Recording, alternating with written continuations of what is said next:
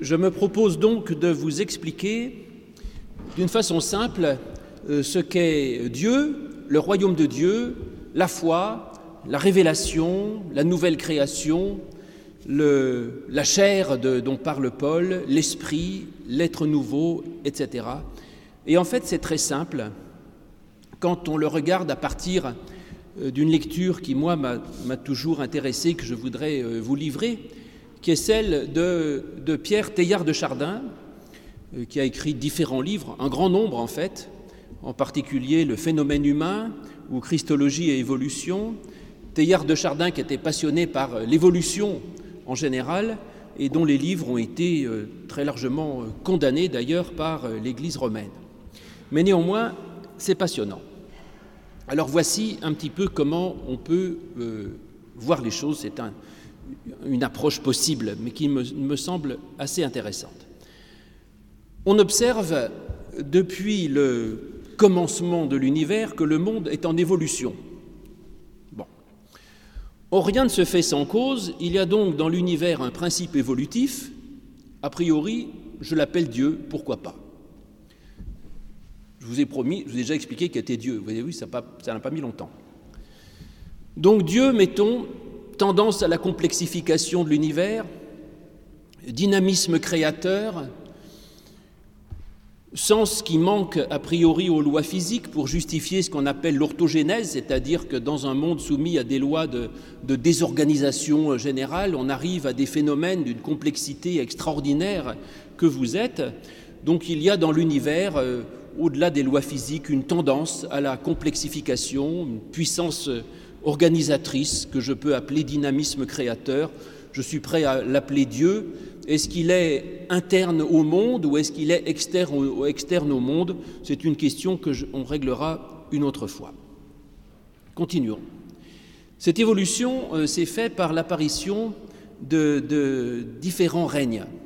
Le règne minéral, ensuite l'apparition du règne végétal, puis l'apparition du règne animal, après apparaît l'homme qui nous donne accès à un nouveau règne, une nouvelle dimension, qui est la dimension de la conscience et de l'intelligence, et également qui ouvre à la possibilité de la spiritualité, qui est un propre de l'homme, c'est une chose qui distingue l'homme de l'animal, et ce nouveau règne de l'homme par son intelligence et sa spiritualité, c'est ce qu'on peut appeler euh, le règne de Dieu. En effet, dans la Bible, règne et royaume, euh, c'est le même mot. Et donc, pour moi, le royaume de Dieu, c'est juste cette nouvelle dimension à laquelle l'homme peut accéder, qui est celle de l'esprit, et auquel ni les pierres, ni les géraniums, ni les rats d'égout euh, n'accèdent. Et donc le royaume de Dieu, c'est cette nouvelle dimension de l'esprit à laquelle peut accéder l'homme, un nouveau règne qui apparaît dans la série, je dirais, de l'évolution. Voilà déjà pour le règne, le royaume de Dieu. Vous voyez, on avance assez vite. Continuons, ça devient un peu plus compliqué. Dans le monde animal, l'évolution euh, s'est faite par des mutations. Mutations, c'est-à-dire qu'un un mutant, euh, tout à coup, acquiert un certain nombre de nouveaux caractères et que ces caractères peuvent être transmis. Et donc chez les animaux en particulier, il y a une transmission automatique par les gènes d'un certain nombre d'informations qui sont euh, les programmations animales des animaux, c'est-à-dire euh, le, comportement, la façon d'être, d'agir, d'élever ses petits, de se nourrir, etc. Et donc il y a des caractères pour les organismes les plus simples qui sont transmis génétiquement. Un grain de blé transmet son caractère de blé à un autre grain de blé qui poussera. Et chez les animaux, ça comporte aussi des, programmations de comportement. Et donc il y a une programmation animale. Chaque individu hérite des comportements instinctifs de son espèce. Or voilà que chez l'homme apparaît quelque chose de nouveau, c'est la dimension de la liberté. En effet, l'humain, contrairement à l'animal, a un choix possible d'agir de telle ou de telle manière. C'est-à-dire que l'humain n'est pas entièrement conditionné par euh, ses gènes, n'est pas entièrement conditionné par euh, ce qu'il reçoit, je dirais, par génétiquement euh, par ses parents. Et du coup, la transmission de génération à génération ne se fait plus automatiquement, génétiquement, mais se fait aussi, et en grande partie apparemment, par l'éducation, par la transmission de savoir, la transmission de valeurs, de morale et d'autres choses. Et par ailleurs, chaque individu garde toute sa vie une certaine capacité à choisir euh, son comportement. Alors cela dit, l'homme est complexe parce qu'il conserve néanmoins euh, au fond de lui-même ces vieilles programmations animales archaïques et euh, chacun garde un peu au fond de lui-même des, tendances animales que nous connaissons tous, qui sont celles de la défense de son territoire, celles du désir de, de, de, posséder plus, celles de, de, la quête de pouvoir, de dominer, de se placer au-dessus des autres, tendance également à la conquête et à la violence. Ces tendances animales, c'est ce que Paul appelle l'ancien homme. Paul en parle en Romains 6, 6 ou en Éphésiens 4, 22. Il dit euh, euh, que être chrétien, c'est justement euh, dépasser cet homme ancien pour accéder à un homme nouveau. L'ancien homme qui sommeille en chacun de nous, c'est également ce que Paul appelle la chair, ce qui est mal compris en général, parce que quand Paul dit qu'il faut euh, abandonner les tentations de la chair, on imagine tout de suite des choses sexuelles, alors que Paul parle de toute autre chose. Ce que Paul désigne par chair qui s'oppose à l'esprit, ce n'est pas la sexualité ou autre chose, c'est justement ces anciennes programmations animales qui sommeillent toujours en nous, et l'homme, par son intelligence et en utilisant sa liberté, peut choisir d'adhérer librement à un autre programme que celui de ces vieilles programmations animales, et c'est cette dimension que Paul appelle celle de l'esprit. Alors donc, l'homme a soit la possibilité de rester totalement bestial, mais il peut choisir d'autres valeurs pour orienter sa vie. Il peut choisir un autre programme, en quelque sorte. La question, c'est de savoir quel programme l'homme va choisir pour orienter sa vie, puisqu'il a, lui, contrairement au chat ou au, bœuf, la possibilité de choisir la manière avec laquelle il va programmer sa vie, c'est-à-dire que l'homme a la capacité de choisir en quelque sorte son, j'allais dire, son logiciel système, pour parler comme un informaticien. Quel message l'individu va choisir pour reprogrammer sa vie? On peut considérer que l'Évangile est une proposition d'un message euh, programmatique, donc, s'opposant aux tendances naturelles. Et que le Christ, justement, essaye de dire il y a naturellement dans l'homme un certain nombre de tendances, et lui propose de reprogrammer ça autrement, en, en ayant une nouvelle proposition de vie pour l'homme. Vous pourrez relire tout l'Évangile, c'est présent du début à la fin, cette histoire. Et par exemple, nos origines animales nous incitent à certains comportements, je vous l'ai dit, le, Christ propose de changer, d'évoluer. Par exemple, notre tendance animale première, c'est le désir de posséder toujours plus, et le Christ dit, moi je vous dis, donnez. C'est tout à fait contraire à nos programmations animales, ce n'est pas naturel. Nouvelle programmation. La tendance des vieilles, de nos vieilles programmations animales, c'est la tendance de la défense du territoire. Et Jésus dit, les renards ont des les oiseaux du ciel ont des nids, vieille programmation animale. Le Fils de l'homme, lui, n'a pas un endroit où reposer sa tête. Changement radical. On n'est plus dans le fait de s'accrocher à un territoire qu'on sera prêt à défendre, même par la violence ou autre chose, mais nous sommes invités, comme l'invite toute la Bible, à nous considérer, nous, comme étrangers et voyageurs sur la terre. C'est radicalement nouveau. Ou encore, la tendance naturelle de l'animal qui sommeille en nous, du vieil homme qui sommeille en nous, les tendances de la chair, comme dit Paul, c'est euh, la loi du plus fort, le désir de dominer l'autre. Et Jésus nous dit, le plus grand parmi vous sera votre serviteur et le premier sera votre esclave. Renversement radical. Tendance naturelle encore, c'est le désir de vengeance. Et Jésus dit, moi je vous dis, pardonnez à vos ennemis. Vous voyez, c'est, un renversement complet de la logique qui, dont nous héritons naturellement, et comme en tant que, en tant que, je dirais, en tant que mammifère tout simplement. Et si vous partez dans cette idée, vous comprendrez qu'en fait, Paul ne dit que cela du début à la fin. Et c'est pour ça que j'ai aimé cette lecture, parce que pour moi, tout devient très éclairant. Je vous donne un exemple, Éphésiens 4, que je vous ai lu tout à l'heure. Voici donc ce que dit Paul, ce qu'il atteste dans le Seigneur. C'est que vous ne devez plus marcher comme les païens qui marchent selon la vanité de leur intelligence. Ils ont la pensée obscurcie, ils sont étrangers à la vie de Dieu à cause de l'ignorance qu'est en eux.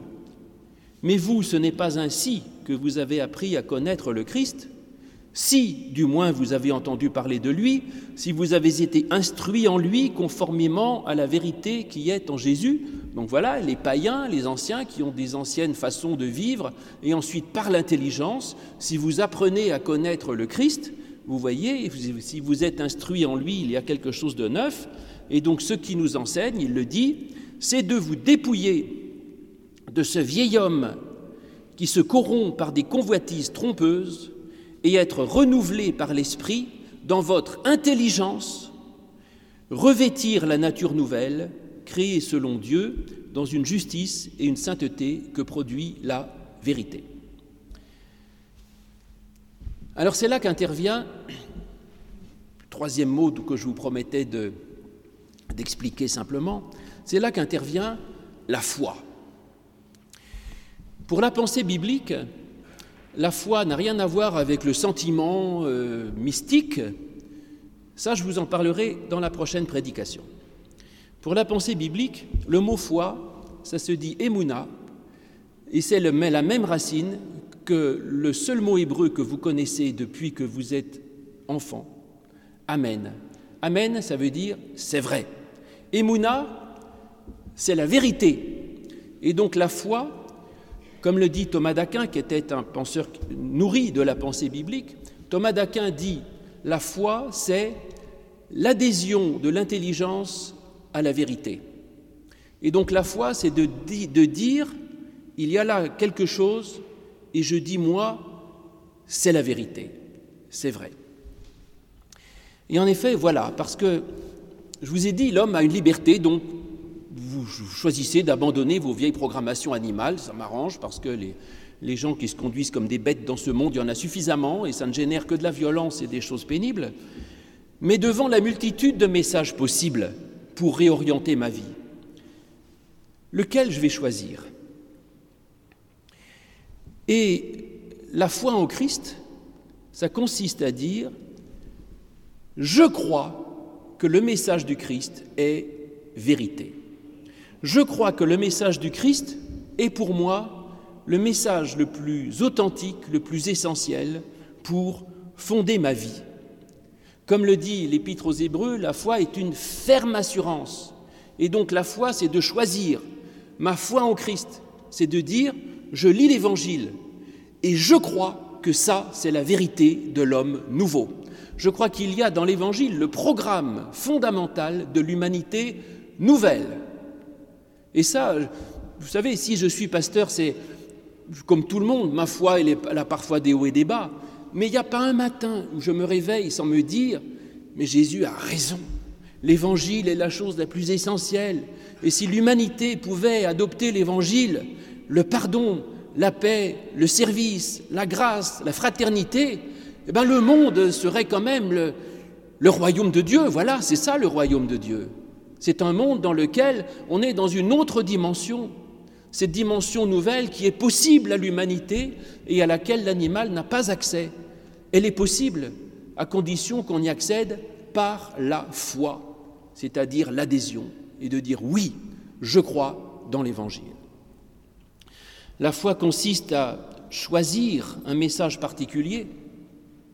Je vous expliquer ce que c'est que la foi, j'avance, vous voyez. Et dire, je crois que dans ce message, il y a ce que j'appelle une parole de Dieu. Parole de Dieu, non pas que je sois un fondamentaliste croyant que Dieu a dicté les paroles de la Bible, disant qu'il faut faire ceci ou cela, mais je crois qu'il y a dans cette parole une parole créatrice. C'est-à-dire, je crois qu'il y a là un message, une information qui permet de continuer ce processus d'évolution extraordinaire.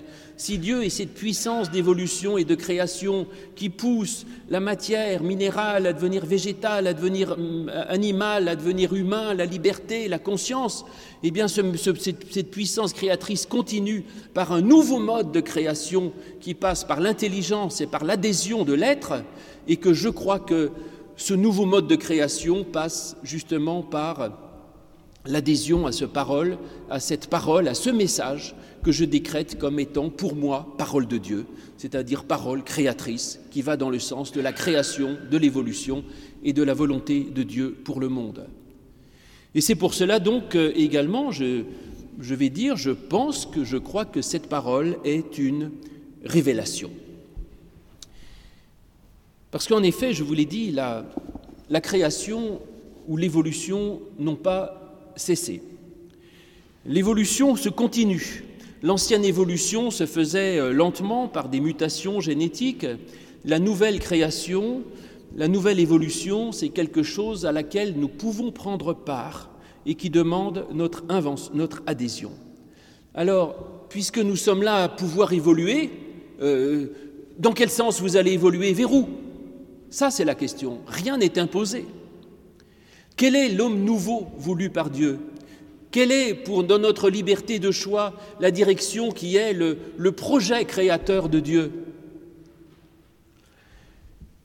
C'est ce que les théologiens appellent quel est le plan de Dieu. Parce que les théologiens pensent effectivement que Dieu a un, un projet euh, pour l'humanité. Et la Bible nous dit que Dieu a un projet pour l'humanité et que ce projet, Dieu le révèle à un certain nombre de personnes qu'ils appellent des prophètes. Parce qu'en effet, nous-mêmes, par notre intelligence, nous ne pouvons pas deviner dans quel sens il faut aller. Comment le saurions-nous? Mais Dieu dit son projet à un certain nombre d'hommes qui sont les prophètes. Et là, je vais régler encore des tas de problèmes, vous allez voir. En hébreu, euh, dans l'Ancien Testament, ce programme de Dieu pour l'humanité nouvelle, l'Ancien Testament appelle ça un secret. Secret intelligible du projet créateur de Dieu. Secret parce que je ne peux pas le deviner si personne ne me l'explique.